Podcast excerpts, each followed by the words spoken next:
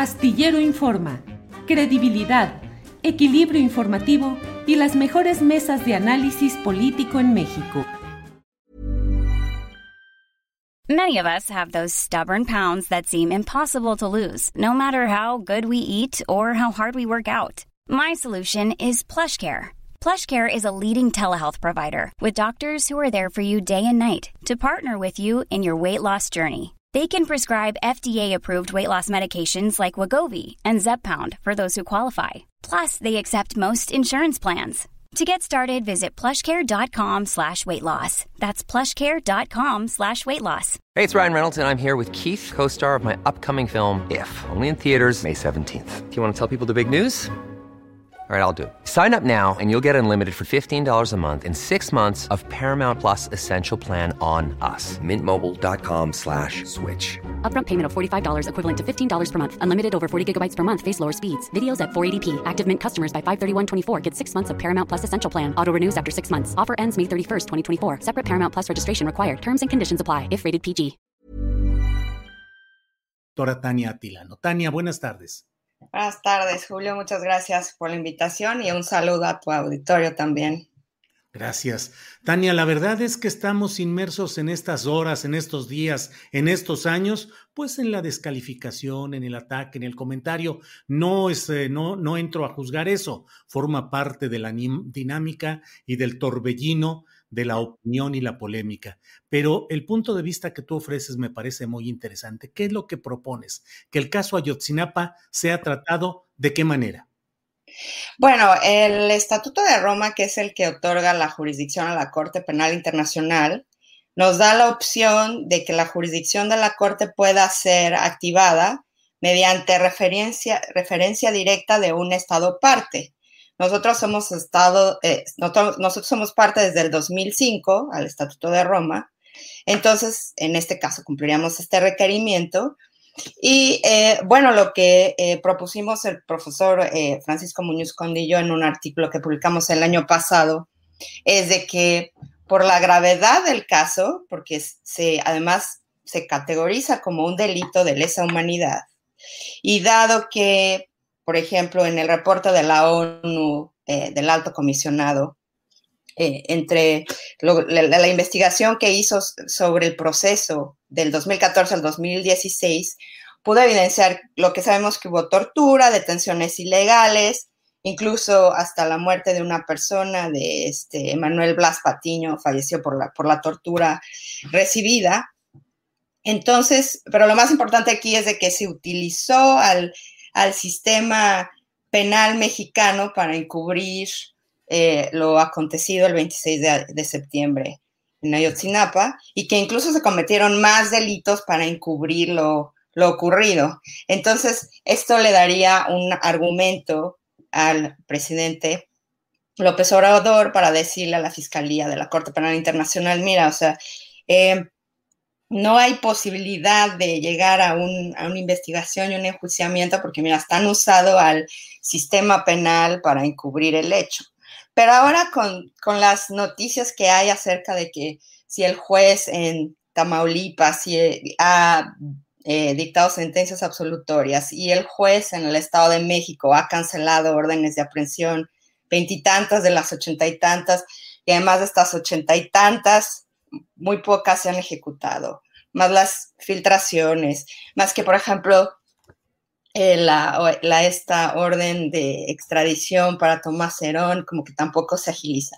Entonces, todos se, van, se van sumando argumentos para que López Obrador pueda decirle al fiscal, mira, o sea, es que yo, yo lo he intentado, está la Comisión de la Verdad, está la unidad especial en la eh, Fiscalía General de la República, pero la complicidad es tal que los jueces no me lo permiten, que tengo filtraciones, entonces te pido a ti, fiscal, que lo investigues.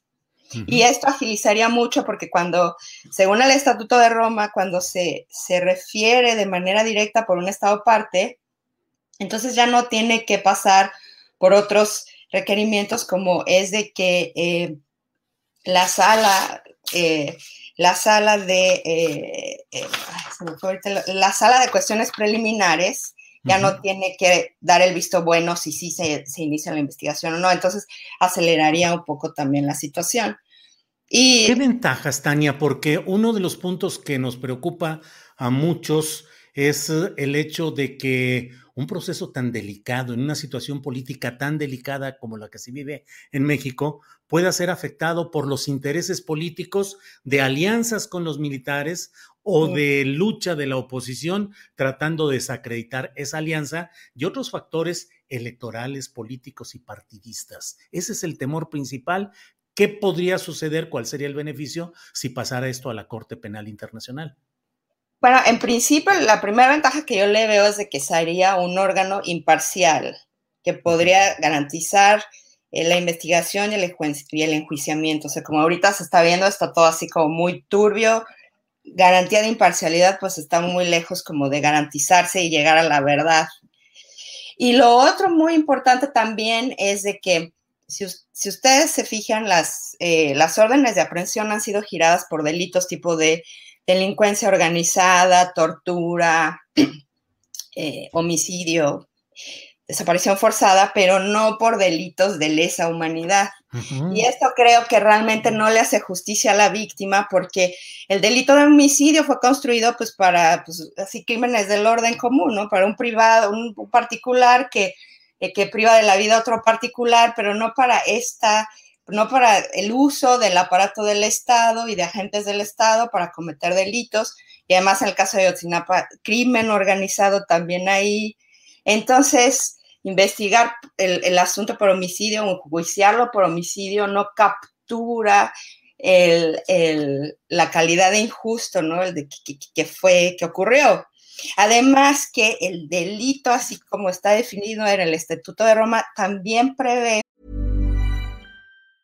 Many of us have those stubborn pounds that seem impossible to lose, no matter how good we eat or how hard we work out. My solution is PlushCare. PlushCare is a leading telehealth provider with doctors who are there for you day and night to partner with you in your weight loss journey. They can prescribe FDA-approved weight loss medications like Wagovi and Zepbound for those who qualify. Plus, they accept most insurance plans. To get started, visit plushcare.com slash weight loss. That's plushcare.com slash weight loss. Millions of people have lost weight with personalized plans from Noom. Like Evan, who can't stand salads and still lost 50 pounds. Salads generally for most people are the easy button, right? For me, that wasn't an option. I never really was a salad guy. That's just not who I am. But Noom worked for me. Get your personalized plan today at Noom.com. Real Noom user compensated to provide their story. In four weeks, the typical Noom user can expect to lose one to two pounds per week. Individual results may vary.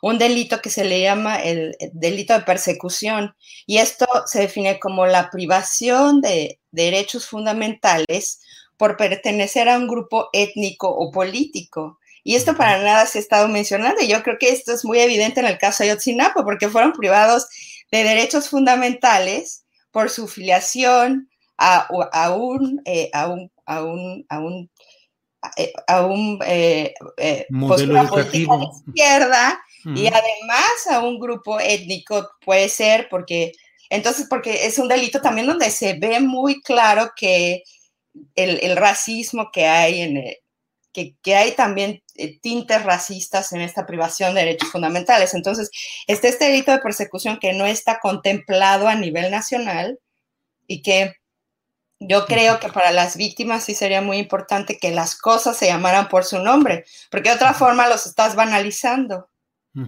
Tania, eh, durante la época del propio Enrique Peña Nieto se autorizó, el Estado mexicano o el gobierno federal en turno eh, autorizó en ejercicio soberano un convenio con la Comisión eh, eh, Interamericana de Derechos Humanos para que interviniera en México, investigara el grupo interdisciplinario eh, de expertos independientes, el GIEI.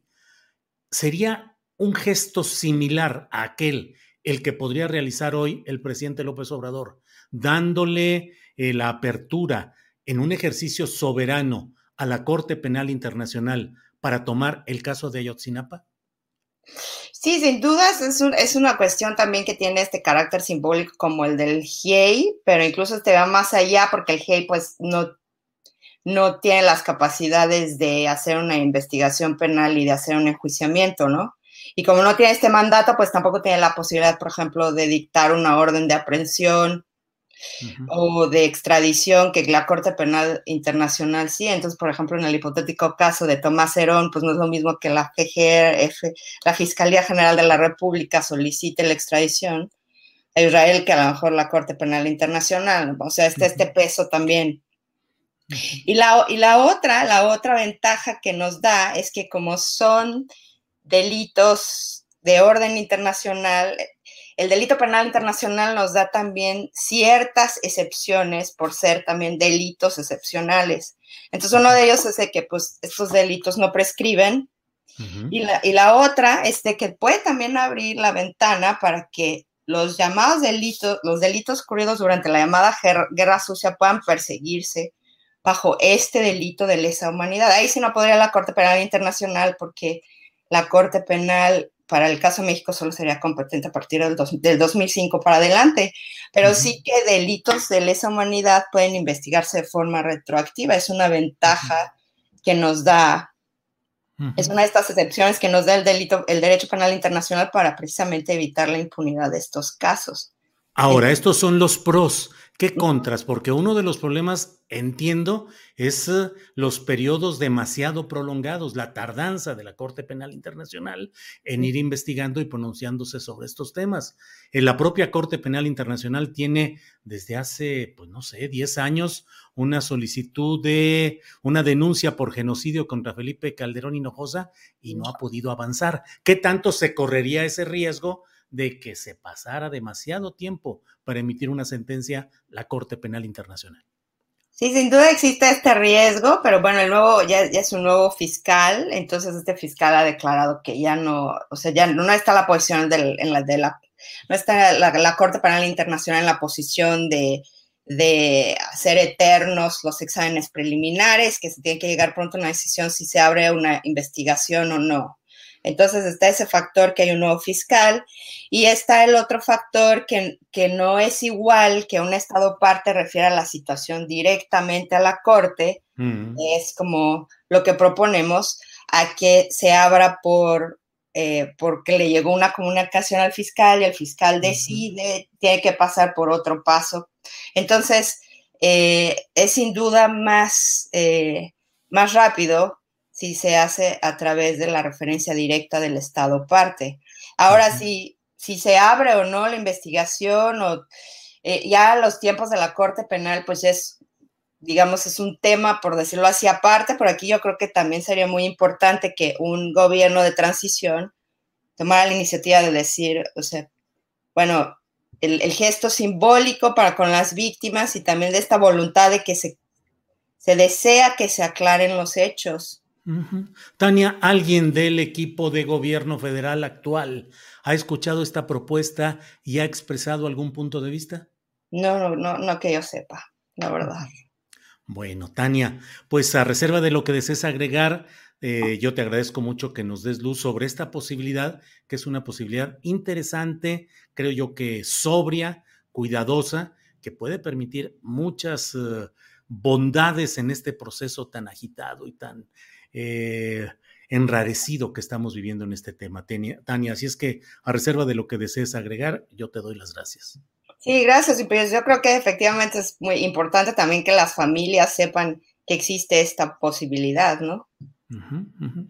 Tania Atilano, pues muchas gracias. Saludos, gracias por tomar esta llamada y seguimos en contacto. Gracias. Para que te enteres del próximo noticiero, suscríbete y dale follow en Apple Spotify, Amazon Music, Google o donde sea que escuches podcast. Te invitamos a visitar nuestra página julioastillero.com.